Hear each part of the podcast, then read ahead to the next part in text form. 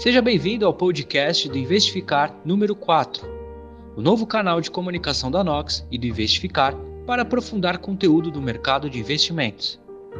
Nesta quarta edição, vamos falar sobre empreendedorismo no Brasil. Para o risco eterno do empreendedor e suas finanças, trouxemos convidados especiais. Lucas Bassotto, economista e conteudista do Investificar. Felipe Marlon, sócio da Push Start. João Paulo, o JP, CEO da Nox Bitcoin. E um bate-papo com Alisson Ferrer, diretor de operações e sócio da Nox Bitcoin. Para mais conteúdos sobre investimentos, acesse também nosso canal no YouTube. Bom proveito! Fala galera, beleza? Esse aqui é mais um podcast do Investificar. É, dessa vez a gente vai estar tá trazendo aí um nome é, fazendo referência ao filme Brilho Eterno de uma Mente Sem Lembranças, é, com Jim Carrey, filme excelente aí. É, recomendo todos a assistirem, né? E fazendo esse paralelo, a gente está aqui com um tema que é do o risco eterno de um empreendedor e suas finanças, né? É, tratando justamente sobre um dos maiores calcanhares de Aquiles de, de qualquer empreendedor brasileiro, que é manter o negócio funcionando e ainda gerando caixa com as finanças ali rodando no, no 100%. É, a educação financeira do Brasil já não é lá muito boa, né? Então, é, as pessoas vão, abrem uma empresa, elas sabem o que tem que fazer, é, algumas vezes elas sabem o que tem que fazer, elas são talentosas, mas os negócios eles fecham justamente por conta de má administração. É, o, que mais, o que mais tem é exemplo disso. Às vezes o estabelecimento é bom, é bem, é, tem é, um produto bom, mas fecha porque não consegue ter ali uma boa gerência das contas, né? E para falar sobre esse assunto, né, a gente trouxe o Felipe Marlon, que é economista, sócio fundador da Push Start, que é um estúdio de gamificação e inovação digital.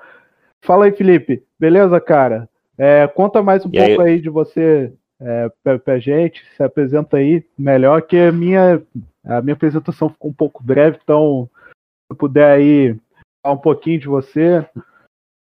Bom, olá pessoal, oi Lucas, oi João Paulo. Bom, eu sou da Push Start, né? Sou sócio fundador da Push Start. A Push Start é um estúdio de inovação. Né? A gente trabalha criando games, animação, aplicativo, experiências digitais. A gente gosta de conteúdo e gosta de tecnologia, né? Então, somos um estúdio que a gente tem tanto um lado autoral, né, em que a gente cria os nossos projetos, nossos jogos, nossas animações, como a gente trabalha com algumas empresas desenvolvendo inovação para elas, né? Então, é um estúdio que tem seis anos de história, né? Então, de uma história que vem vem progredindo a cada ano, né? Obviamente estamos no meio de uma pandemia e felizmente a gente tá, tá, tem passado bem até agora, né? Seja com os nossos projetos, com os nossos colaboradores. É um momento bem difícil, mas eu acho que tem, tem muito desse lance que você estava comentando. Acho que empreender no Brasil é tão difícil que quando vem uma situação como essa, às vezes até um, você consegue também se adaptar mais rápido ao que está acontecendo. Bom, Felipe, é bom saber que a tua empresa tá conseguindo aí passar bem pela, pela pandemia, né? Esse não tem sido o caso de é, muitos empreendedores. É, na realidade, é uma, uma, minoria, né? Porque é, quem está passando mais é, de forma mais ilesa pelo, pela pandemia, eu tenho percebido que é mais negócio digital mesmo. Agora, negócio que precisa de um ponto físico, de uma loja, aí já não tem muito, muita solução, né? É, eu também tenho, trouxe aqui para a gente discutir, trouxe o João Paulo Oliveira, que o CEO da Nox Bitcoin. É, galera já conhece mais o João, galera que escuta a gente. Mas o João, se você puder se apresentar, é, dá uma dá um oi aí para a galera. Olá pessoal, tudo bom? Bom, sou figura carimbada aqui, né? Acho que é o terceiro podcast que eu, que eu participo já aqui com a Nox, com o pessoal do Investificar. É, sou empreendedor de longa, longo tempo, tá? Empreendo uh, há mais de, de 13 anos. Uh, tive experiência também no, no mundo corporativo, fui sócio da XP, uh, mas empreender é minha, é minha paixão e vocação, uma coisa que eu adoro uh, e sinto extremamente é, motivado com, com desafios que o empreendedorismo traz.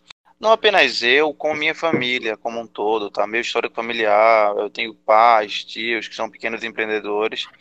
É, e, e essa questão uh, de não saber, uh, não ter conhecimento adequado, conhecimento suficiente em finanças, foi uma coisa que eu sempre vi na pele, vi aqui na família, vi em outros pequenos empreendimentos que eu acompanho, né? Acho que finanças é uma arma extremamente poderosa, tão ou às vezes até mais importante do que o conhecimento do negócio em si, tá? Uh, e aí só para dar um exemplo disso, a gente chegou uh, a gente chegou a ver casos no Brasil aqui de empresas como como o Perdigão que faliram porque tomaram decisões financeiras erradas, uh, enquanto o negócio em si estava indo super bem. Claro que dadas as proporções, uh, mas eu já vi muitos pequenos negócios aqui também quebrarem, porque o empreendedor olhava muito para a receita, por exemplo, e não se preocupava com o fluxo de caixa. Uh, e aí precisava pegar juros para tapar um buraco ali na taxa muito alta. Enfim, tinha uma má gestão financeira uh, que acaba fazendo com que um negócio potencialmente promissor fosse falência. Então, sim, eu concordo com você, Lucas, que uh, o conhecimento de finanças como um todo brasileiro ele é baixo.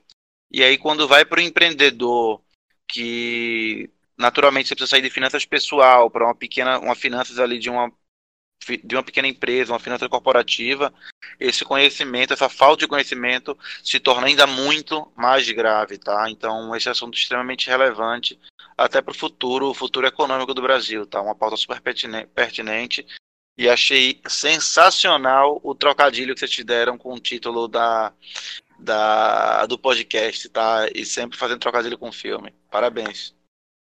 Boa, boa. É, você falou aí em Brasil, cara. Vamos, já vamos então é, trazendo aqui no Brasil essa cultura empreendedora, né? Ela não está ainda muito difundida. A gente tem muito a mentalidade aqui, pelo menos o, o pessoal um pouco mais antigo que eu, eu tenho 25 anos, mas, por exemplo, é normal ver assim, é, maioria da, da população vai falar, ah, vou fazer uma faculdade, vou trabalhar e vou, vou garantir um bom emprego. É, mas você vê pouca gente falando, não, eu quero ter uma empresa, eu quero abrir um negócio, eu quero me tornar bom em, algum.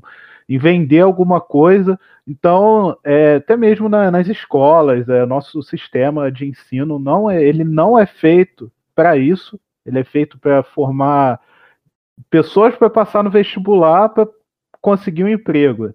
Isso daí de empreendedorismo já é uma coisa que a gente tem que pegar na marra, né? É, então aí quando o cara ele vai empreender, ele vê um monte de problema, ele vê um monte de coisa que ele tem que empreender. É, vou, vou, vou fazer essa pergunta aí pro, até pro, pro Felipe. É, qual foi a sua maior dificuldade assim no começo, quando você empreendeu? E qual você acha que a maior é, dificuldade que as pessoas empreendendo no Brasil elas têm logo de cara, assim?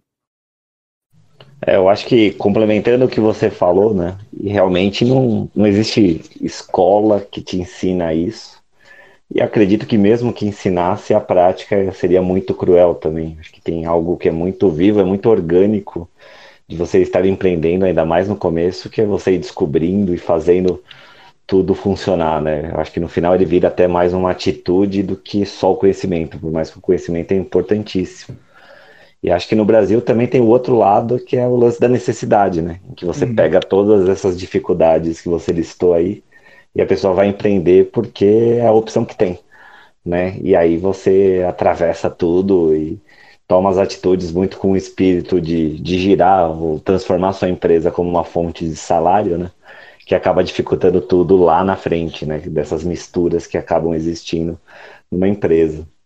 No meu caso, é, eu trabalhei durante muitos anos, né? Eu sempre tinha muita vontade, sempre estudava ali sobre o assunto, né? Acho que estudar é você ler livros sobre o assunto, mas nada é mais difícil do que o primeiro salto ali, né? Na, na hora que você, sei lá, larga seu emprego, começa a abrir formalmente empresa e começa fazendo as coisas acontecer. Então eu ainda acho que o mais difícil no começo está na atitude.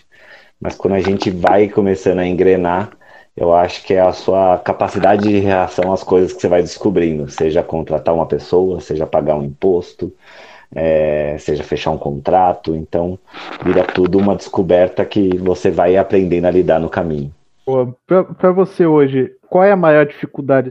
É, eu acho que no primeiro momento Acho que foram mais as questões técnicas, assim, o que eu preciso fazer para estar tá formal, né? Você, óbvio, uhum. você abre um CNPJ, você fala com o computador. Eu acho que o trâmite, no primeiro momento, foi mais técnico, assim, de entender como é que a coisa funciona para eu atuar no setor que eu estou. Uhum. Né? Com o tempo, essa dificuldade vai mudando. Eu diria que no segundo momento vira uma coisa de cliente, caixa, e no, num terceiro momento, talvez que eu esteja agora, vira uma coisa mais relacionada à cultura e pessoas, né? Acho que você vai se acostumando com esse desafio e vai evoluindo, mas acho que no primeiro momento foi um pouco de uma questão técnica ali, de você é, funcionar como uma empresa, dado que você está construindo isso do zero, e eu também não tinha muitas referências ali onde me aportar num primeiro momento. Acho que também depende um pouco do contexto que você está inserido. No meu caso, foram, foram mais as questões técnicas, assim, de como Entendi. fazer isso funcionar como uma empresa. Entendi. Acho que é a dificuldade de todo mundo, né? É, você, concorda, João? O que, que você acha aí? E qual você acha que é a maior hoje? Concordo, tá? E falando sobre o ponto anterior um pouco antes, é, sobre a falta de cultura empreendedora no Brasil como um todo. É, na verdade, eu acho que essa falta de cultura é devido à, à falta de incentivo, né? É. Uh, o Brasil, e principalmente, mais ainda no Nordeste, São Paulo é um pouco diferente. Eu tô, eu tô aqui no Nordeste, tá tudo Recife. Você vê a cultura do funcionalismo público muito forte, tá? É aquela cultura da, da estabilidade, uh, muitas vezes associado uh, com, com um discurso de ah, trabalhar de 9 às 5, de não ser demitido, de não precisar se estressar. Tal. Não, não todo funcionário público seja assim, não estou nem sugerindo isso, mas existe essa cultura muito forte, é, ainda mais no, no Nordeste. Tá? E, obviamente, o empreendedor Uh, como já foi falado aqui, é um cara que muitas vezes vai, vai por necessidade, porque ele não consegue ali uh, um emprego adequado, ele precisa se virar, e a, o brasileiro também é muito criativo, o cara vai lá e arruma arruma uma alternativa, tá? Isso é uma coisa que acontece muito. E obviamente o estudante ali, alguém que está querendo ver a carreira, você não vê os empreendedores tendo sucesso e os funcionários públicos tendo, né? Então é normal é, é que os incentivos estejam desalinhados. E certamente também acontece porque empreender no Brasil é muito difícil. A gente sabe que o custo do Brasil, taxação, dificuldades da natureza, são fatores é, que até a própria leis trabalhistas que dificultam ainda mais a vida do empreendedor, né? O cara já tem um desafio gigantesco do ponto de vista de negócio. Uh, e aí tem que aguentar todo tipo de dificuldade. Imagina, você montar um pequeno restaurante ali, é uma, é uma confusão de, de coisa, tanto de custo do, do próprio empreendimento e risco, mas regulação sanitária, bombeiro, prefeitura, lei trabalhista, dinheiro caro, toda natureza é intempério de risco. Então, assim, é, é, natural, é natural que alguém que esteja começando a carreira uh, não vá se a se guiar para ser empreendedor, até porque muito provavelmente as pessoas que ele vê com melhor condição de vida não estão empreendendo. A coisa boa é que isso está mudando, tá?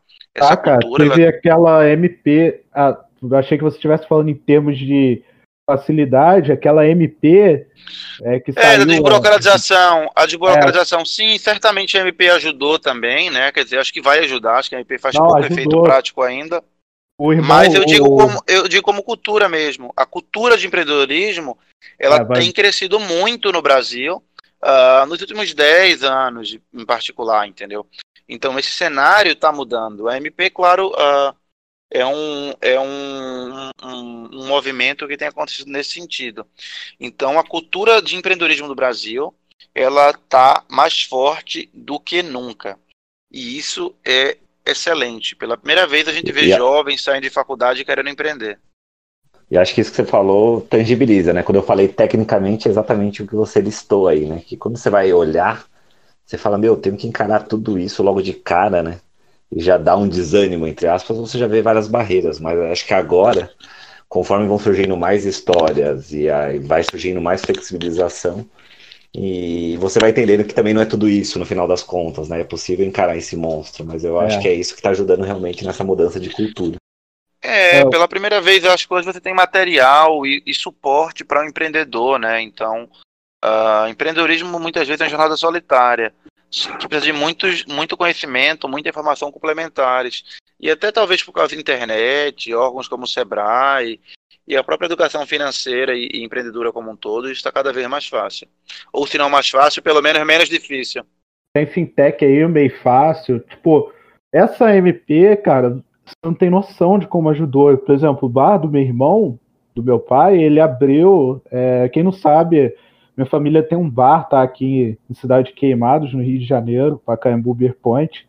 É, Cara, só abriu por causa daquilo. Porque se não fosse essa MP, ele não ia abrir. A gente não ia abrir, né? E abriu tudo no MEI fácil. Hoje, assim, você quer abrir um MEI, você quer empreender, começar a empreender, você abre um MEI ali e já, to e já começa a tocar a vida. Paga ali teu, teu imposto, paga tua aposentadoria. E, e que o JP falou, você está vendo gente que saindo da faculdade, cara, para empreender. Nos Estados Unidos isso é muito comum, tá? é, lá em Harvard, é, Wharton, Stanford, é, os caras não, não, querem sair de lá para trabalhar para ninguém, não. Os caras, eles, essas universidades de elite, os caras, eles querem sair de lá para montar uma, pô, uma puta de uma empresa. E aqui no Brasil a gente está vendo isso crescer muito na faculdade. É... é e esse, isso é um ecossistema que vai se fortificando, né? Tem esse lado de informação que a internet hoje tem ajudado mais, seja de exemplo, de conteúdo.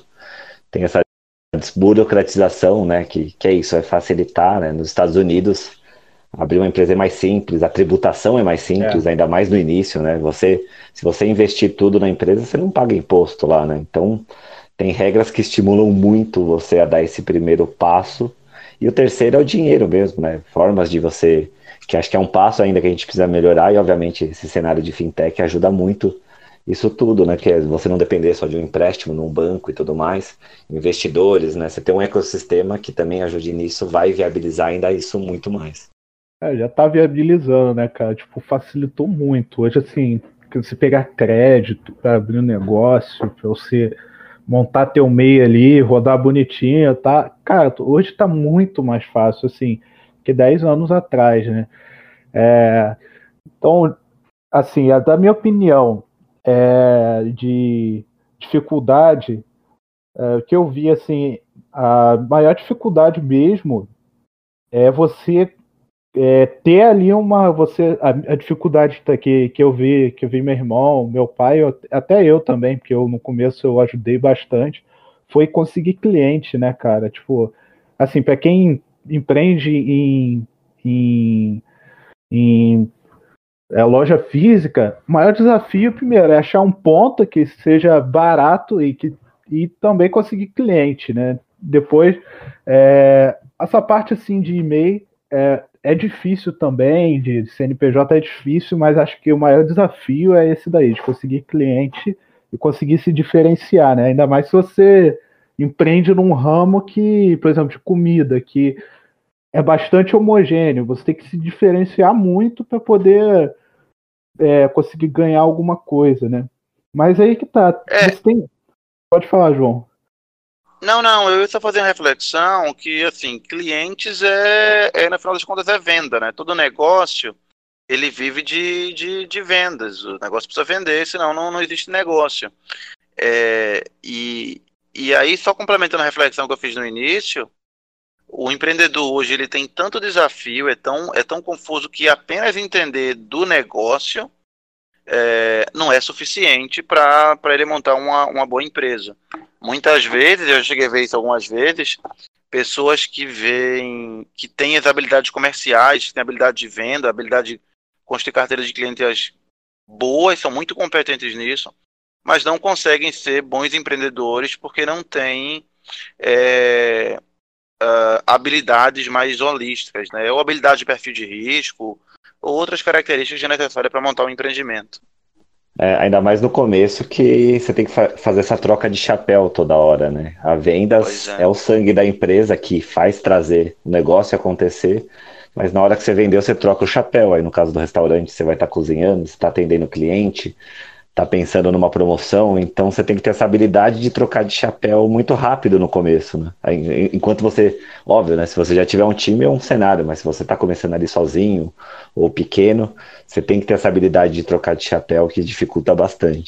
É, e, e eu já vi, é, só de trocar de chapéu, é, habilidade, você tem que saber se diferenciar. Agora indo para a parte das finanças, eu já vi aqui exemplo, é, exemplo vivo aqui, aqui na minha cidade. Teve um cara que ele montou uma hamburgueria muito boa. O hambúrguer do cara é muito bom, é um ambiente legal. É, o cara tinha um monte de seguidor na rede social, sabe? O, o, lugar vivia cheio. Só que a gente foi, eu fui lá, eu tava outro dia querendo comer um hambúrguer. Aí eu fui, foi antes da pandemia isso. Aí eu fui lá no, no lugar fechado. Eu, eu, eu, que aconteceu? eu falei, o que, que aconteceu? O pessoal, ah, fechou, faliu. Eu, como que isso faliu?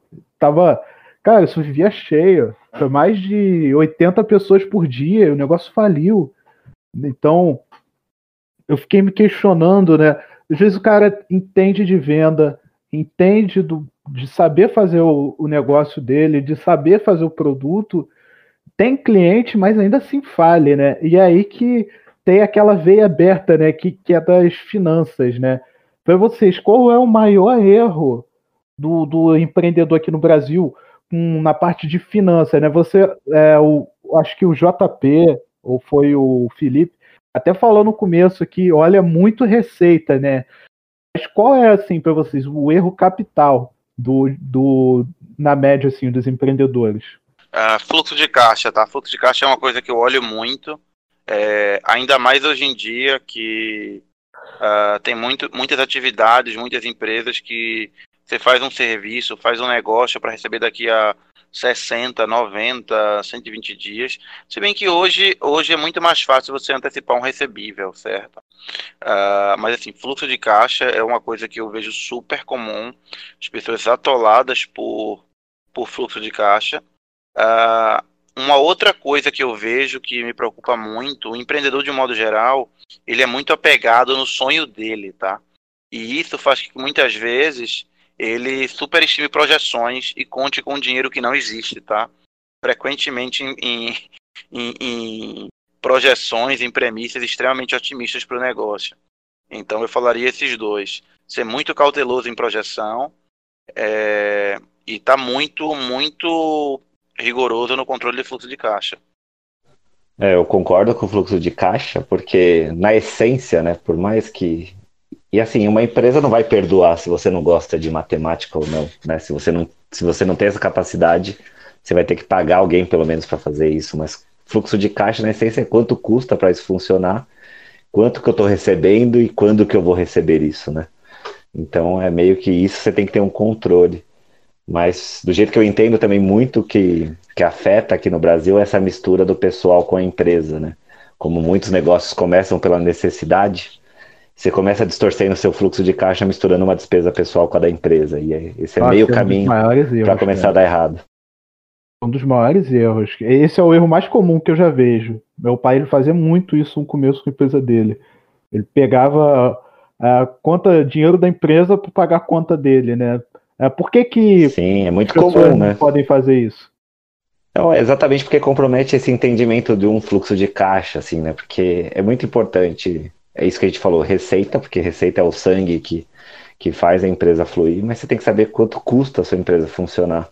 E você misturando esse pessoal com a empresa, você já gera uma grande distorção, uma perda de controle. Você, ma você maqueia as contas e ela não fica claro para ninguém, né? nem para você. O correto é o empreendedor tirar um salário, estimar o custo de vida dele, pegar mensalmente e tirar o salário dele da empresa, entendeu? Ele vai ter uma visibilidade muito mais clara dos números dele. Exatamente. A gente fez exatamente isso no começo. Por exemplo, você tem que se encarar como um funcionário, paga um salário para você e no mínimo você vai ter esse controle, sabe? Estou gastando uhum. mil reais por mês comigo mesmo, dois mil reais, não importa o valor X, mas você tem esse controle. Agora, se você paga uma conta d'água, faz isso, faz aquilo, é meio caminho para dar errado. E muitas vezes tem até um valor psicológico, tá? Isso é uma coisa que eu vejo muita, muitas vezes, em aquela família eu já vi. É, o empreendedor ele chega lá e até pelo fato dele não tirar um salário, não controlar as finanças pessoais dele bem, ele chega um, um, um utensílio de trabalho, como é para a empresa, ele acha que pode pagar. Muitas vezes a empresa tem dinheiro, só que o fluxo de caixa da empresa não está bom. Então já cheguei a ver casos aqui na família de empreendedor que estava com dificuldade, tirava um salário uh, muito muito baixo assim, ou não tirava salário. Mas como ele não faz esse controle do que é dinheiro dele, do que é da empresa, o cara chega lá e tira 8 mil reais de uma empresa que está deficitária e compra um iPhone uh, uh, 11 aí, porque na cabeça dele, para ele justificar, não, isso é para trabalho, é um instrumento de trabalho, preciso do iPhone. Entendeu? Eu já vi casos, ou, ou, ou de outro amigo que foi comprou um veículo que ele não deveria, não poderia ter comprado, entrou um dinheiro num serviço que ele fez, entrou um dinheiro expressivo que dava para ele pagar a, a, a parcela, sei lá, 40%, 30% lá do, do, do valor do veículo, e ele não queria, ele, ele, não deveria ter feito isso, mas na cabeça dele, como era um bem de consumo que ele queria, e naturalmente a gente na situação de alguém que precisar o carro e não, não, poder comprar, só que aí o cara joga na empresa, ah, não, isso aqui é para a empresa, vai me ajudar a trabalhar melhor, e aí pega um, um caixa que ele não poderia pegar e bota para o um interesse pessoal sob a falsa justificativa, né, de ser da empresa. Ah, é, e o caixa maqueia muito esse cenário, né? Que é isso, entrou um valor. É, ali maqueia. Nesse, nesse, maqueia, nesse né? caso em particular, uh, ele trabalhava com pequenas obras e muitas vezes quando você faz uma obra, entra um valor grande assim no começo. Sei lá, a pessoa pagou 50 mil reais para fazer, entendeu? Para fazer os serviços. Só que, meu, desculpa, desses 40 você vai ter 30 e tanto de custo que vai ficar e aquele dinheiro não é seu de verdade. É só fluxo de caixa. E aí o cara tá gastando um dinheiro que não é dela, entendeu? E é certeza pra, pra quebrar fazendo isso. O fluxo de caixa é está muito mais relacionado a, a empresa estar tá girando numa lógica, vamos dizer assim, mensalmente. Né? Óbvio que a diferença entre o que você está tendo de receita e tendo de despesa, de custo, gera um valor ali. E aí, obviamente, isso que você pode chamar de lucro, você alocar um pedaço dele para pensar no investimento antes é o que faz sentido, entendeu? Então, no fundo, o fluxo está muito mais ligado no primeiro momento a você ter um equilíbrio entre o que está entrando e entre o que está saindo num horizonte de tempo, né? Porque é isso, não necessariamente você recebe de imediato, você pode receber daqui 30, 60, 90 dias, e você vai ter seus custos que também são fixos mensalmente e variáveis, né? Então, acho que o fluxo primeiro está atrelado a isso, né? Quando você fala de investimento, você fala é, de uma evolução da empresa ou até de uma distribuição de lucro, está relacionado à, à, capacidade de, desse delta aí que você consegue fazer. Boa. É uma dica que eu dou para quem quer empreender. Pô, é uma dica geral, leva para tua vida, filosofia de vida. Cara, tenha seis meses, pelo menos seis meses de teu custo de vida é, guardado. Pode ser numa poupança debaixo do colchão, num, TDB, no Tesouro Direto, tenha seis meses de salário guardado. Se você é empreendedor, é um ano. Eu sei que nem todo mundo é, consegue fazer isso. É difícil pra caramba, ainda mais no Brasil. Mas é pra galera que tem condição de guardar um dinheiro, pra galera que tem, pô, tem uma condição de começar a empresa, você tem que ter um colchão, cara. Porque senão tua capacidade de decisão, é, você você pode tomar decisões. Se você ficar ali toda hora é, no tudo ou nada, todo, todo dia tudo ou nada, a, as tuas decisões vão ser muito piores, vão estar tá, elas vão estar tá enviesadas já, né? elas vão estar tá psicologicamente afetadas. Então, dica assim, cara, se você tem condição, se tua empresa está gerando, tá gerando, tá dando lucro, começa a guardar esse lucro primeiro, para você ter um capital de giro também, e para você você vai ter um colchão para sua empresa, você também tem que ter um colchão para você, porque senão é, a coisa fica mais difícil. Vem uma pandemia aí, né? Igual a gente está vendo que está destroçando vários negócios aqui no Brasil. É, só que é. só que no Rio fechou um monte, né? O que vocês acham disso aí? Acho que eu sendo muito exagerado, sendo muito idealista ou, ou vocês estão aí na mesma que eu? Não, faz sentido. Né? O que você falou que é, é, o tal do caixa, né? Na verdade, isso é o caixa da empresa. Você ter dinheiro que você é. possa utilizar, seja para pagar a despesa do próximo mês, para investir, né? Esse delta que eu falei. E é isso que você falou, né? Acho que permite você tomar uma decisão mais racional e menos impulsiva, aí dependendo do cenário, como está acontecendo agora. É, gestão de risco, de um modo geral, já é uma ciência uh, mais complexa, né? Você vê empresas grandes, multinacionais, bem estruturadas, com os melhores consultores, com os melhores gestores que, que o dinheiro pode pagar, e estão quebrando por causa dessa pandemia agora. Uh, uma delas é a TAM, que anunciou ontem, por exemplo, que está entrando com recuperação judicial, tá? Tudo bem que é uma empresa que foi muito afetada pelo, pelo negócio, mas é, é surreal você pensar que uma empresa desse porte uh, tá com, com por três meses parada, a empresa já vai quebrar, entendeu? Certamente houve um grau de falha interna aí. É, gestão de risco é muito, muito sensível. É, você vê aí grandes empresas multinacionais muitas vezes que chegam um cenário como este, uma pandemia, elas quebram. Uh, citando um caso que, que é super recente, aí o caso da TAM, uma multinacional uhum. extremamente lucrativa, empresa líder na América do Sul no setor, Tá? A empresa quebrou aí, pediu recuperação judicial com, com dois meses e meio de, de, de pandemia. Entendeu? Então a gente pensa como é que está o fluxo de caixa dessa empresa, tá? É, certamente não está nem, não tá nem perto disso. Ah, e aí uma empresa que tem essas melhores consultores financeiros, a melhor gestão, ah, ou pelo menos deveria ter, tá? Então é algo, é algo preocupante é, essa situação. Na Nox, a gente tem uma prática de toda contratação nova, a gente, a, a gente alocar, né, é, é, pelo menos seis meses do custo trabalhista da pessoa.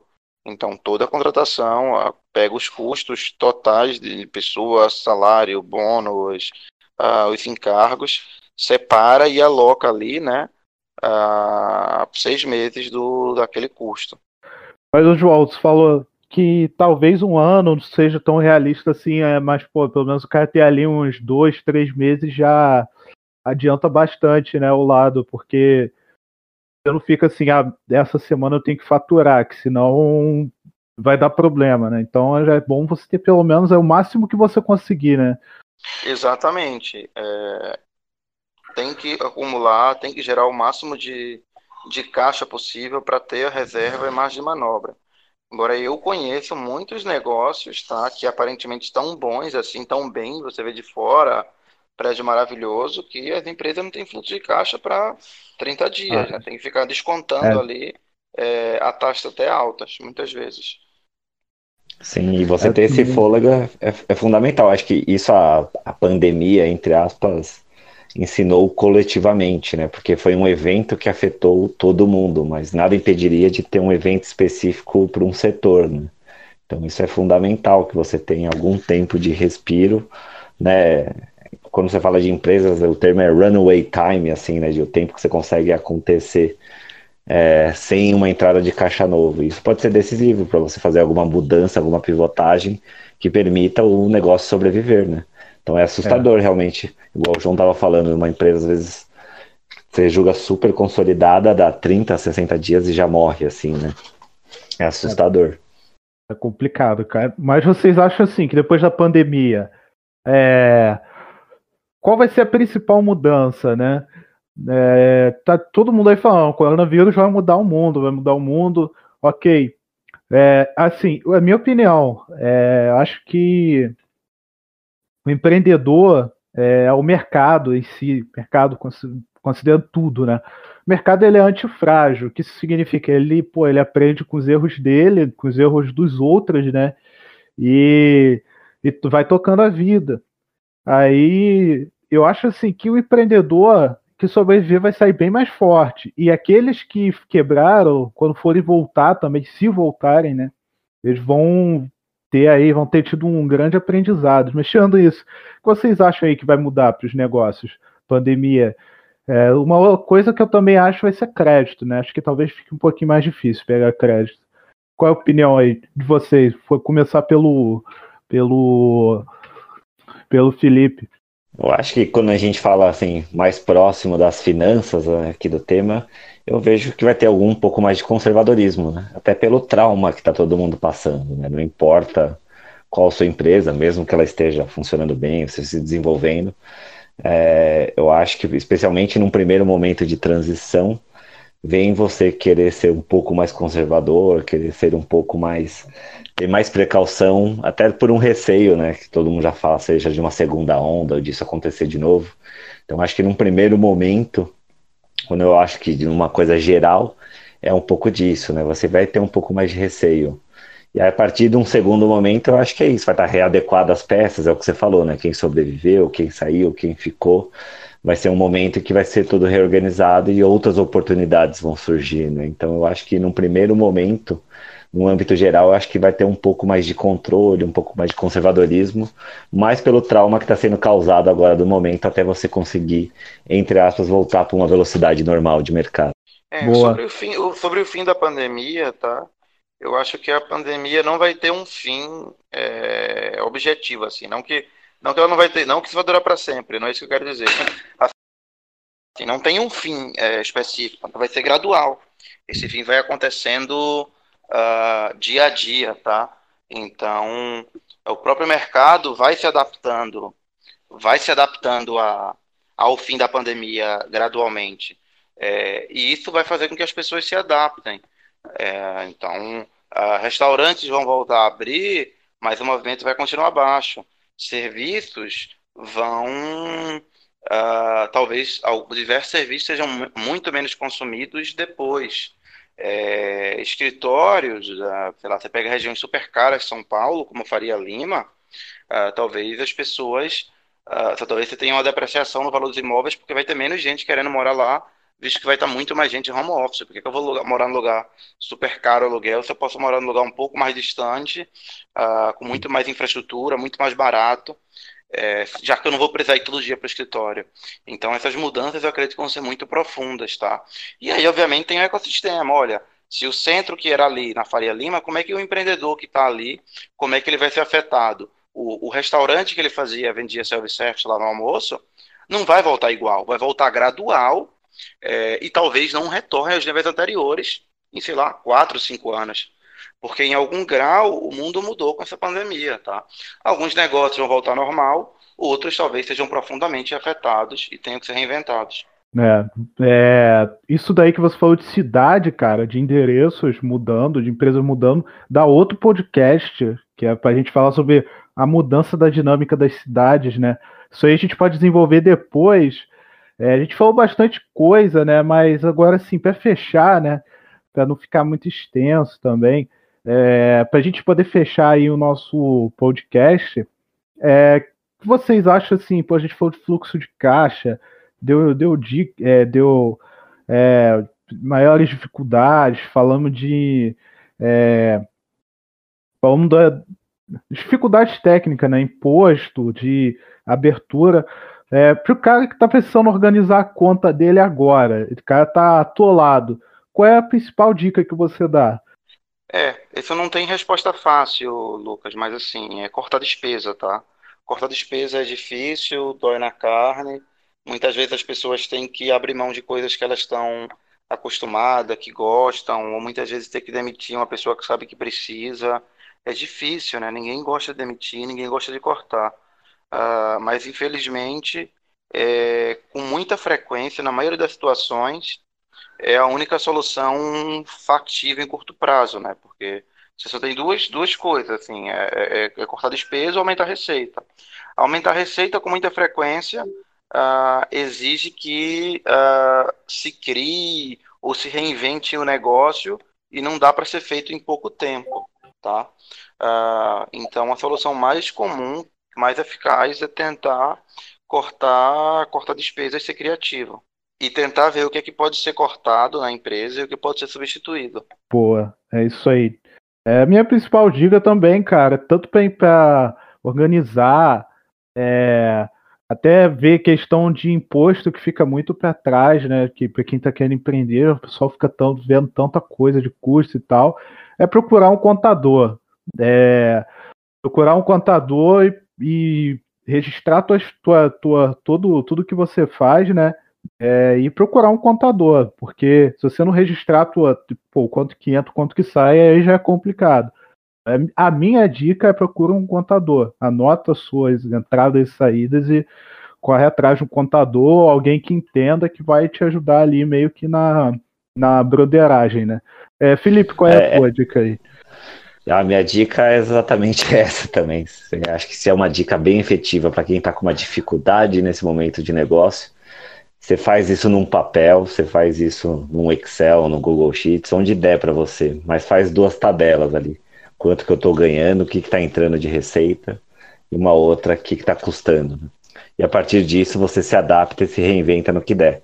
Né? Seja eu preciso vender um pouco mais, onde eu posso trocar um custo, cortar um custo. Se você não tem essa fotografia do negócio, vai ser muito pior. Então faça isso ou busca um contador, alguém que possa te ajudar nisso. E realmente, num primeiro momento, isso não vai ser tão difícil. Né? E acho que aproveita o tempo aí também que que você vai ter depois de que você terminou o turno do seu negócio e voltou para casa, tentar alocar esse tempo para tentar fazer isso. É o melhor caminho. Bom, galera, a gente fez uma entrevista também com é, o diretor de operações da Nox Bitcoin, é, o Alisson Ferrer. Ele é, despendeu o tempo aí com a gente, né, comigo, e ficou bem bacana, com bastante, bastante reflexão. Então vamos lá, vamos ouvir. É, a gente está aqui trazendo para entrevista o Alisson Ferrer.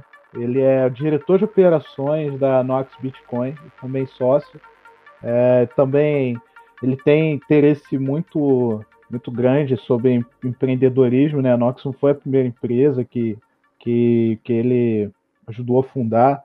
É, e ele, ele, tem uma bagagem bem interessante aí para poder compartilhar com a gente, né? Um conhecimento bem, bem legal. Fala aí, Alisson, beleza, cara? Como que você tá, meu cara? Pô, Lucas, tudo bem, cara? É... Bom, tô bem aqui, tô em casa, como todo mundo, imagina, e espero que todos estejam bem em casa também. Conta um pouco aí, cara, da tua, da tua história, é, é, dos seus outros empreendimentos, né, além da Nox, da, da Nox, como que você, como que você é, ajudou a fundar a Nox, como que se deu, né?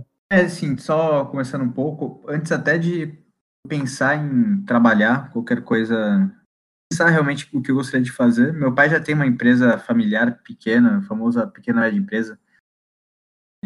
Já tem seu CNPJ, fez ano passado ele 50 anos de CNPJ.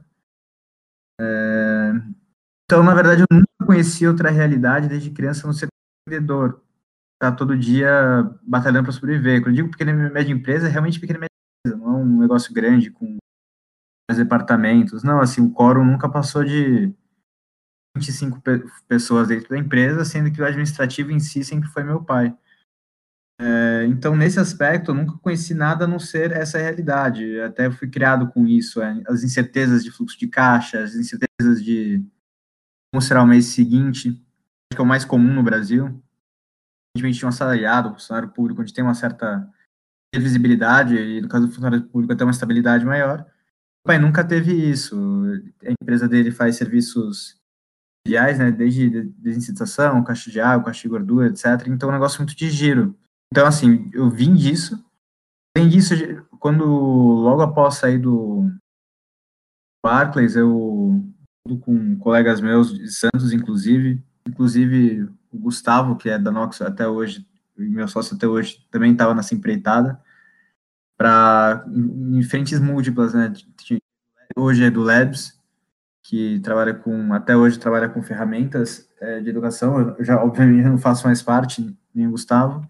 E também tentamos fazer uma, uma empresa de investimento chamada Revo, que acabou, até por decisões de decisões precipitadas, não, não indo tanto para frente. Mas isso acabou forçando.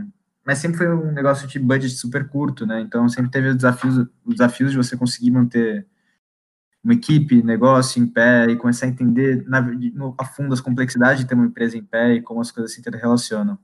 Então, sempre meio que estive nisso, assim, por mais que tenha trabalhado também na minha vida, tenha tido, sido famoso carteira assinada, a maior parte da minha vida, na verdade, foi sentindo a dor de a dor e obviamente a alegria de ter um negócio.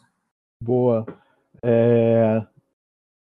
Assim, a gente sabe que no Brasil, né, eu até comentei isso com o João, com o Felipe, no Brasil a gente não tem aquela chamada cultura empreendedora, né? Ela não está muito difundida. Por exemplo, na escola, qual é a lógica? Você entra, ah, vou estudar aqui, vou ser um policial, um bombeiro, algum funcionário público, ou ter no mínimo um bom emprego, né? Fazer uma faculdade, ter um bom emprego. É... Quanto dos Estados Unidos, a gente vê os caras entrando para Stanford, para Harvard, ou o cara sai de lá porrando de ganhar dinheiro em Wall Street, né? Ou em alguma é, outra empresa grande, ou o cara sai para empreender, mas tipo, você vê lá que tem gente que não quer saber de trabalhar para os outros, não, né? Que o cara já quer sair, se bobear até larga a faculdade, né? A gente tem, mas tem, tem aí exemplo disso, né? Os caras que largaram a faculdade e ficaram bilionários, né? É, você acha assim que é, essa cultura não tem no Brasil porque é difícil pra caramba de empreender? Ou é porque isso é um simplesmente um processo que talvez evolua lá para frente? Olha, eu concordo em partes que não exista. Eu entendo que tudo bem aquele grande movimento, pensando no empreendimento entre aspas, assim, aquela coisa São Francisco de é. isso com certeza não é forte no Brasil, embora tenha. Então, acho que até por uma questão de capacitação e, e disponibilidade de mercado. É... Agora, sobre o brasileiro não empreender no geral, acho que o brasileiro empreende bastante. Boa parte da economia brasileira é movimentada pelas pequenas e médias empresas, você tem muita PME no Brasil. É, tem os agora, informais, né? Exatamente, você fala, fala os informais, que aumentaram muito de... Sempre houveram, evidentemente, mas desde que houve, houve a formalização do informal com o MEI, né, e, e agora ainda novos modelos de trabalho, a, a mudança da regulação trabalhista também, muita gente acaba sendo empreendedor individual, e além do, incluso os informais. Então tem muita gente, na verdade, no Brasil empreendendo, e eu acho que o brasileiro sempre teve uma veia empreendedora em outro, por outro lado, assim, não pelo lado é, destino manifesto, vou para vou para Califórnia abrir uma empresa de tecnologia com, sei lá, meus amigos de Stanford, é, aliás, que largaram Stanford, largaram Harvard, mas na pegada de preciso sobreviver. É. O Brasil sempre foi, um, sempre foi um país pouquíssimo estável. É, eu acho que muitas pessoas aqui que estão ouvindo, inclusive aqui que tem com a gente, provavelmente ouviu uma vez ou outra dos pais para fazer prestar um concurso enquanto estava crescendo. Por... E, cara, todo dia aqui em casa. Não é só. Não é só você, não. Exato, assim, muita gente busca isso. E o Brasil também é, e tem um segundo ponto também, que não é diretamente ligado a isso, que é o Brasil é, o grande, é um grande diplomador, entre aspas. É, e não, mas não um grande capacitador. A gente tem muita gente que sai com. É, assim, é, temos um quórum gigantesco de formados em direito, por exemplo. Eu não estou falando que não tem que se formar em direito, não tem que fazer direito mas a gente tem um quórum gigantesco de formados em direito e a gente tem um quórum minúsculo de pessoas que são capacitadas no sentido mais amplo e capacitadas de verdade, formalmente, para mestre de obras, por exemplo. É, que é algo que é muito mais comum no país como a Alemanha, por exemplo. Então, a gente, o país ele é um grande diplomador, orientado a office jobs, trabalhos de escritório, é, que, assim, na escala do do Alegria dos Pais. Historicamente no Brasil sempre foi concurso público, depois emprego numa multinacional, depois emprego no, no escritório regional, assim. Porque o Brasil é realmente muito instável. A gente está falando com nossos pais aí, ou pessoas, ou pessoas de mais que nasceram de 60 para trás, mais ou menos, como que viveram 80 de verdade, é, empreender em 1980 era maluquice. Você tinha uma hiperinflação, tinha um monte de coisa. Eu não tô falando que meu pai sobreviveu, muitas pessoas sobreviveram, pessoas fizeram muito dinheiro, inclusive, outras só sobreviveram. Mas sempre foi um negócio muito instável. O Brasil tem uma vai encontrar essa estabilidade financeira política só agora depois do Plano Real e começando em 98 até 2010 e hoje a gente está instável novamente. Então, por questões históricas do Brasil, a gente tem muito empreendedorismo informal, a gente tem um empreendedorismo do famoso padaria, o, o PME, que são pessoas que têm seu próprio negócio para sobreviver, mas a, a, o, os formados, né, os formandos, a, o pessoal que, vem, que vai se formando, isso não é de hoje, ele é muito encorajado a, a buscar estabilidade, porque, até uma questão de aversão de risco, aversão a risco histórica. Então, eu fui um pouco longe, dei uma devagada, mas eu discordo que no Brasil não tem empreendedores. O Brasil tem, é um país muito empreendedor. É... Mas até por esses contextos, eu acho que é um, é um tipo de empreendedorismo diferente daquele é, daquela é. início.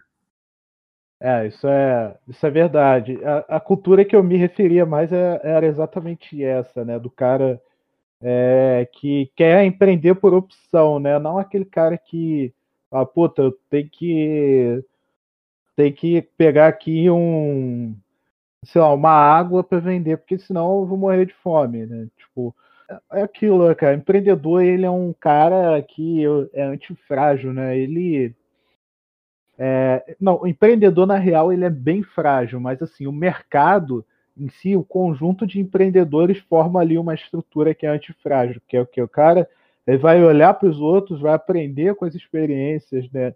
E vai se adaptar, né? Então, é, não vai ser por causa de ah, tem, tem um imposto que o cara vai deixar de empreender, né? Porque é, tirando o imposto, o prêmio para você empreender, se der certo, é muito bom, né?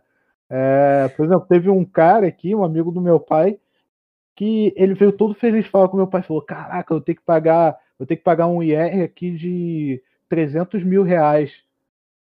Aí eu fiquei, aí eu fiquei olhando assim e falei, pô, o cara tá feliz porque vai pagar um IR de 300 mil reais. Então, na real, é, é, o imposto, assim, ele é alto, mas também não é, ah, meu Deus, é, no Brasil já era, não vai ter nenhum negócio, ou que, ah, o cara vai deixar de abrir um negócio para poder por causa do imposto, né? Porque você tem um prêmio ainda potencial muito alto, né? Que é muito maior do que o imposto em si, né?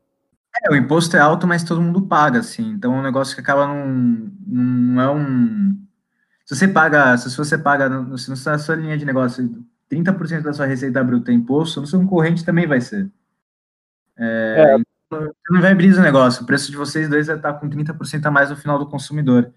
O que muitas vezes reclama assim, meu, imposto é caro, tá matando meu negócio, é que você tem que considerar que, você tem que considerar do ponto zero, que 30% da sua receita vai ser imposto. Então você tem que considerar olhar para os outros, olhar para os outros, os outros fatores. Né?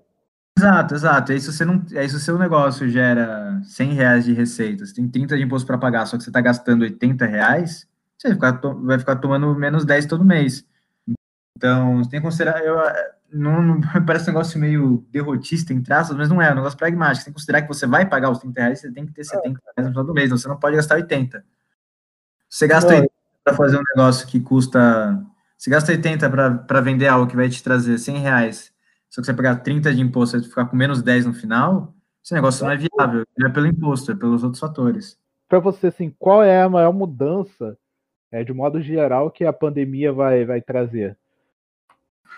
o discurso fácil, que, que ele é verdadeiro, mas não deixa de ser cretino, que com grandes crises vem grandes oportunidades e dá uma, e dá uma bagunçada no mercado que, se, que gera, é, que pode trazer benefício para muita gente. Só que na prática, não é tão simples. Tem muito negócio que depende de fluxo. Vamos pegar um exemplo aqui mais que não funciona por home office, entre aspas, e não é essencial, é cabeleireiro, salão de beleza.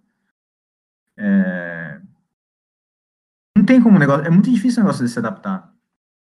E aí já é uma questão que, que, que, que é maior que o negócio. É uma coisa você falar de serviços advocatícios, por exemplo, ou ou a própria Nox, que é um negócio vastamente digital. Tem um trabalho de adaptação que é que impacta na cultura da empresa, que é você conseguir migrar todo mundo para home office, manter integrado, conseguir manter a empresa crescendo.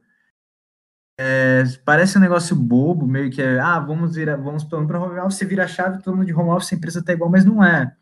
Muito da, da empresa se vive no dia a dia, nas relações interpessoais que estão ocorrendo, detecção de problemas ocorre mais rápido quando está todo mundo junto no mesmo lugar.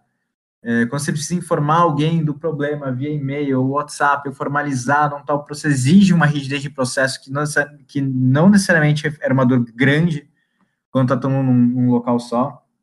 Então, voltando um pouco, para quem consegue, para quem cujo negócio consegue funcionar à distância e a única coisa que existia presencial era um escritório, ou você consegue mudar seu atendimento para ou pegar um restaurante, por exemplo, que é o meio termo, você consegue usar a distância, tem que mudar bastante coisa. É um processo super doloroso, não é fácil, não é fácil mesmo. É...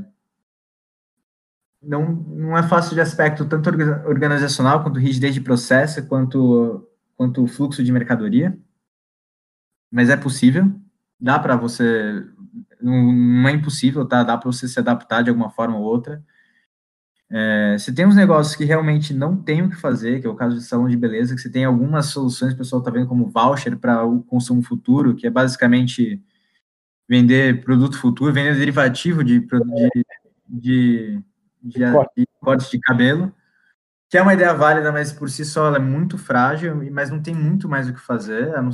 Dentro do, dentro do core business é atual, uma coisa que um salão poderia fazer, por exemplo, é focar em venda de produtos de beleza já tem um estoque de produtos de beleza, já vende alguns produtos de beleza muitas vezes no salão, então não é um negócio 100% novo.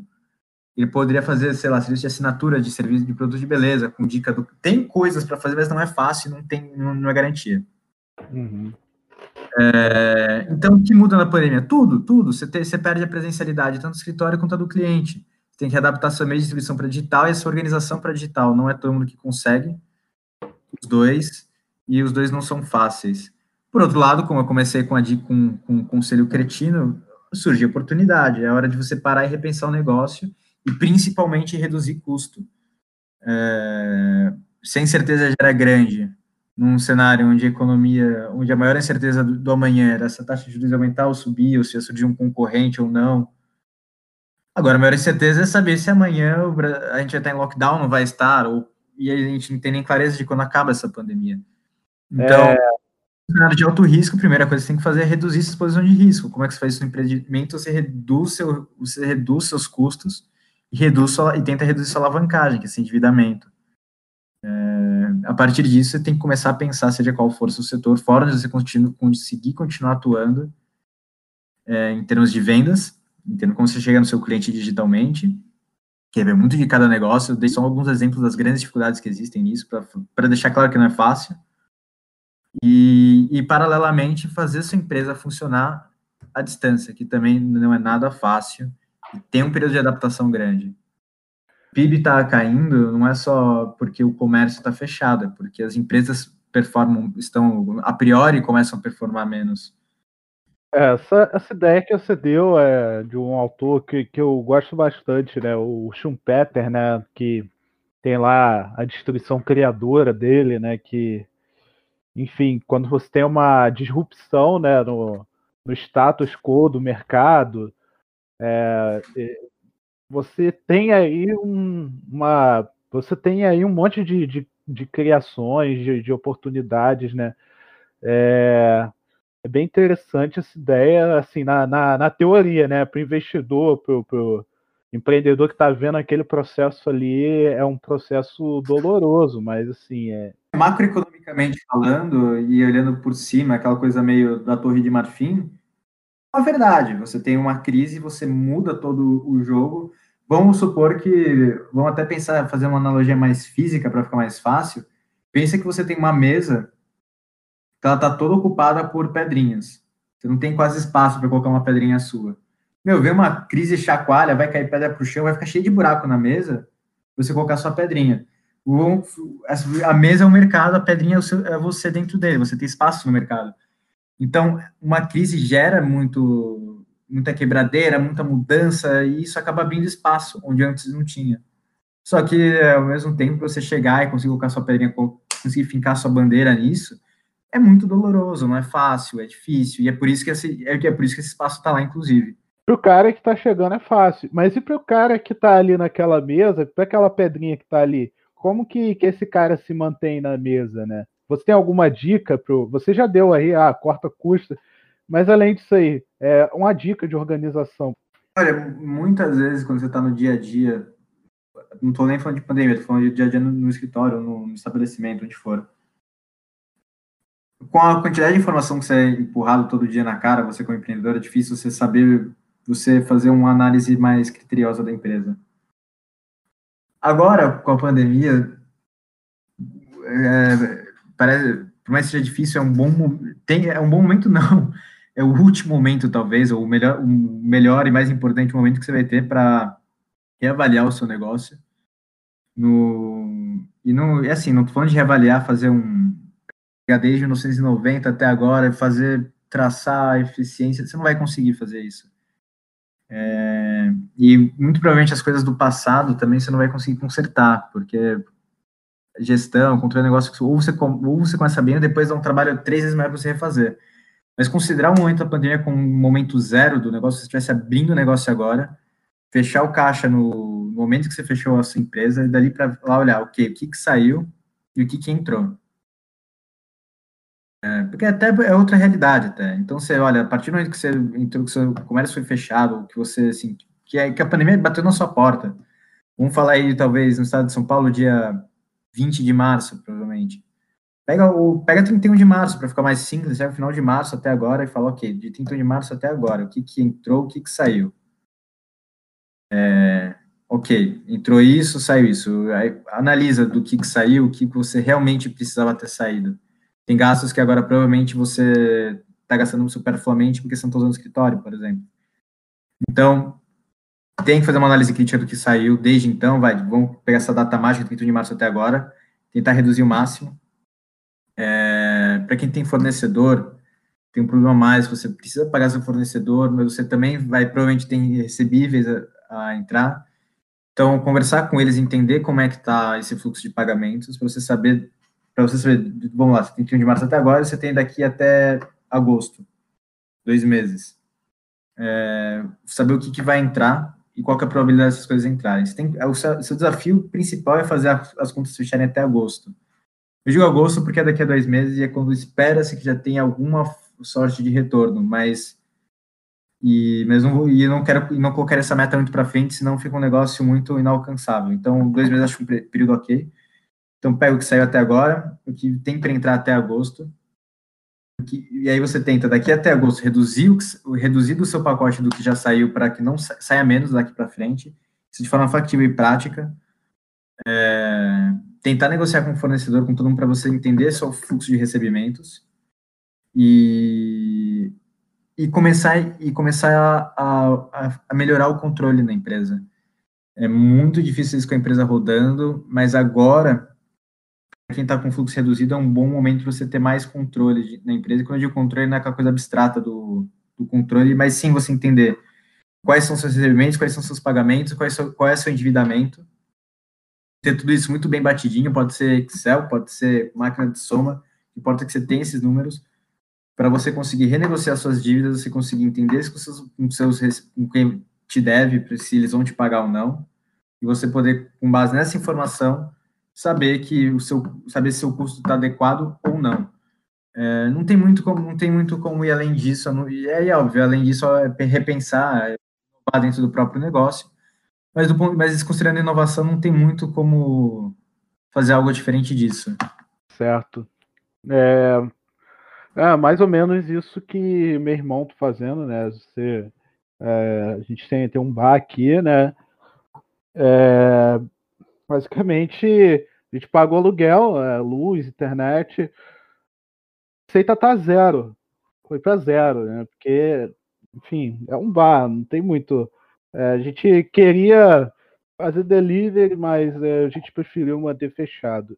É, a gente chegou lá, é, a gente já sabia tudo que devia, tudo que é, a gente faz estoque, né? A gente não pega, a gente não pega nada, a gente não pega nada assim emprestado, não compra para depois pagar, já é tudo estoque, compra à vista, é, enfim. Aí tem o um aluguel, a gente virou pro cara e falou, ó, vamos, vamos resolver isso aí. E assim, é, foi readequar completamente. Por exemplo, a gente, por sorte, conseguiu é, falar pro cara, ó, vai acumulando aí, faz um desconto, quando voltar a gente paga isso aí parcelado ou perder de vista, entendeu? A gente conseguiu fazer isso com o cara, mas não é todo mundo que, que tem essa possibilidade. Assim, é, acho que, de modo geral, né, cada negócio tem a sua particularidade. É, então, como é algo bem generalizado, não tem como dar um, um, um conselho assim que é mais. Que é, é mais... exato. Regra universal é isso, basicamente. Reavaliar se você recebeu ou não nos próximos dois meses avaliar seus custos se você consegue diminuir eles. O que você fez, o seu exemplo do aluguel, acho que é o primeiro, inclusive, que todo mundo tem que fazer. E negociar aluguel. É, considerar passar o ponto, se for possível, e reabrir depois. Obviamente, isso não é possível para vasta maioria dos negócios, mas para quem consegue reduzir o aluguel, que é a primeira coisa que está supérflua quando seu negócio está fechado, é, é, o primeiro passo. Então é isso, é readequar a, readequar a estrutura de custos para a crise e entender o quanto você vai receber nos próximos dois meses, considerando o é possível. Eu acho que é isso, cara. Acho que. É, é, é o, o, Lucas, Marília Gabriela aqui, ó. Tudo bem? Pergunta para você. Jogo rápido. Jogo rápido. Empreendedorismo é, e estilo de vida. Empreendedorismo é estilo de vida? E estilo de vida. Olha, de certa forma acaba sendo, porque porque é incerto, né? Acaba sendo, você acaba adaptando a isso. Eu, por exemplo, eu, por exemplo, tenho a maior tranquilidade no mundo em entender que daqui a, eu, hoje eu posso, eu tô de um jeito, daqui a seis meses eu posso estar tá de outro jeito absolutamente pior ou melhor. Então acaba, você tem que ter, você para você empreender, você tem que ter isso em mente. Eu tenho isso em mente que eu, eu me sinto confortável, não estou falando que eu me sinto acomodado, mas eu me sinto confortável a ideia de que eu possa, daqui a seis meses, é, não ter renda ou ter uma renda muito baixa, eu sei que minha estrutura de custo ela é super baixa e ela está adaptada a essa realidade de, da incerteza. Então, é sim estilo de vida, você tem que estar tá adaptado a. Você tem que estar. Tá, você tem que ser barata, acho. Empreender estilo de vida, sim, você tem que ser barata, você tem que sobreviver até uma hecatombe nuclear. É, acho que é, você empreender, dependendo muito do setor, né? Você está andando no. Você tá andando no dia D na praia do. Da Normandia, sim. Você está é, na invasão da Normandia. Está na, na, na, no dia D da, da invasão da praia da Normandia e você tem que é, olhar tanto para o teu pro cara que está atirando junto contigo, para o cara que está atirando em você, e você tem que é, não ficar louco e não morrer, e você tem que é, sair vivo dali, né? Dependendo do ramo, é claro. É, cara, assim, é, é, é, a pessoa tem que gostar, né? Todo mundo que, que vai conseguir ser empreendedor, né? Também pô, a gente não pode chegar aqui e falar, ah, empreendedor é a melhor coisa do mundo, o Brasil todo tinha que ser empreendedor. É, não funciona que é melhor ser funcionário público do que empreendedor. E... Mas é muito tranquilo, né? Vocês acham que tem que se abster né, de algumas coisas, algum luxo, por ser um empreendedor, assim, sabe? Não, eu acho que tem que abster de. Assim, eu não, não sou ninguém para falar o que as pessoas têm que fazer, mas eu, particularmente, mais confortável confortável, mas muito mais tranquilo, te ajuda a tomar decisões racionais com mais clareza é, você não ter, mas você não ter um, você não ser um camarada que está gastando muito, né? Você está empreendendo, empreendendo, quando a gente começou a conversa, é super incerto. Se você está empreendendo, seu negócio está super bem, você conseguiu um exemplo bem bobo, assim, mas, mais didático. Se o seu negócio começou super bem há seis meses atrás, e hoje está numa condição que te permite comprar uma Porsche à vista, sei lá. É, é super extrapolado, tá? Mas só por exemplo. Aí você vai lá e compra a Porsche à vista. Chega no mês seguinte, daqui a dois meses, seu negócio começa a ir mal. Só que você tá com uma Porsche com IPVA na garagem, zero dinheiro em caixa. Seu desespero aumenta. Você não vai comer a Porsche, você não vai comer o pneu da Porsche. E aí, e aí no desespero, cara, você, é difícil tomar uma decisão clara. Você consegue crescer a empresa, mas não crescer o seu custo de vida, não se, nem se deixar iludir por isso, é muito mais fácil. Você, você, você é, é muito mais. Você tem uma condição mais tranquila você tomar decisões difíceis. Você sabe conseguir sobreviver momentos difíceis sem sucumbir psicologicamente. É, bom, Alisson, valeu, cara, por, por ter é, dedicado esse tempo aí para estar tá aqui participando no podcast. Mas é, vê se volta para os próximos, aí, tô contando aí contigo, se já é figurinha carimbada aqui, pô.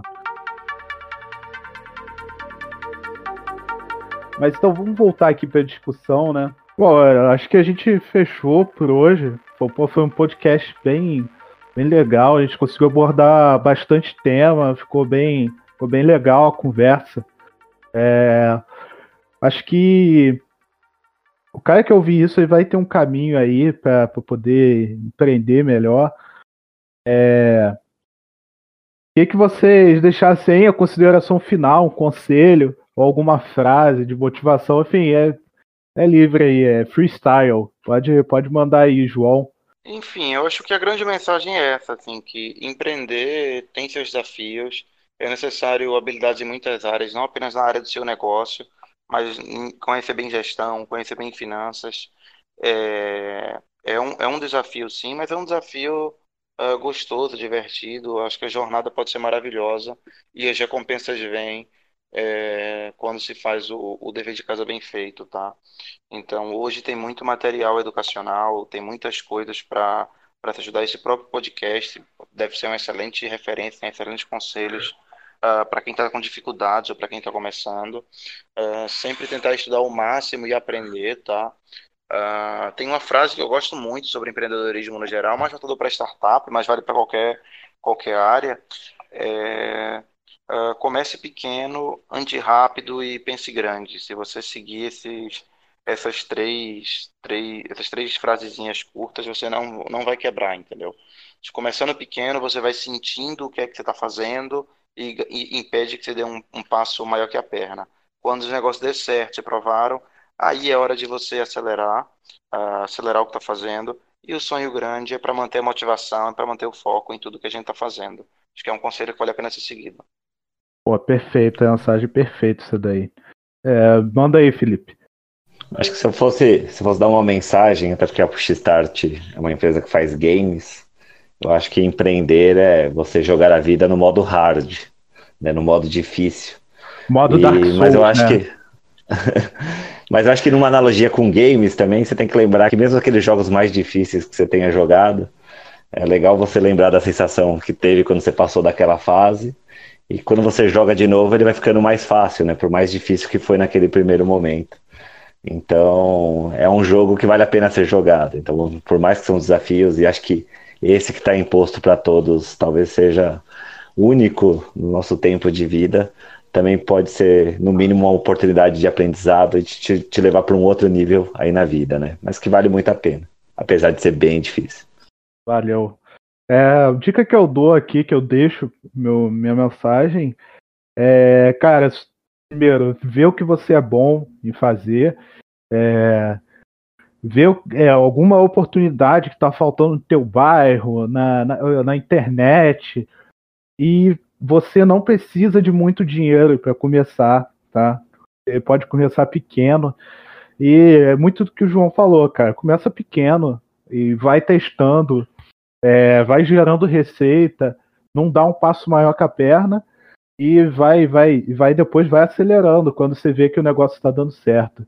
É, as considerações finais que eu dou é mais, mais, um resumo do que foi falado aqui, né, cara? É, primeiro, você tem que olhar, tirar um retrato da sua empresa, ver o quanto que está entrando, o quanto que está saindo, quando você vai receber, você saber o teu fluxo de caixa, né? É, você não souber fazer isso, é, vai vai num contador, em alguém que entende. Questão de, de é, imposto, tá? Muito, muita gente está é, começando agora, pode fazer um MEI, e aí já pagar É, não tenha vergonha de pedir ajuda, né, nisso tudo, né? É muito pior você, É. você tá, tá, tá sem saber nada disso. É, então, cara, tá muito mais fácil hoje.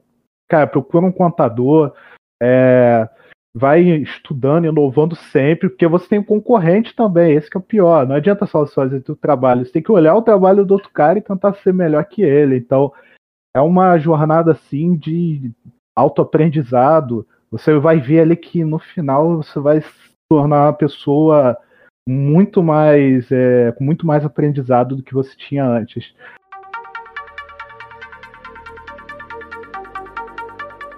Cara, eu gostei muito desse podcast. Espero que você escutou aqui até o final tenha gostado, tenha, possa te ajudar, tá? É, e se vocês quiserem aí um próximo tema, suge- sugestão, deixa aqui no comentário. Pô, compartilha com alguém que se acha que está precisando de ajuda. Pô, aproveita também para acessar o site, favorita e ativa as notificações, porque aí você consegue ficar por dentro de todos os conteúdos que estão saindo, né? E se inscreve também lá no canal da Nox, porque muito conteúdo que sai no, no Investigar tá indo lá pro canal da Nox. Então é isso, galera. É, um grande abraço e até a próxima.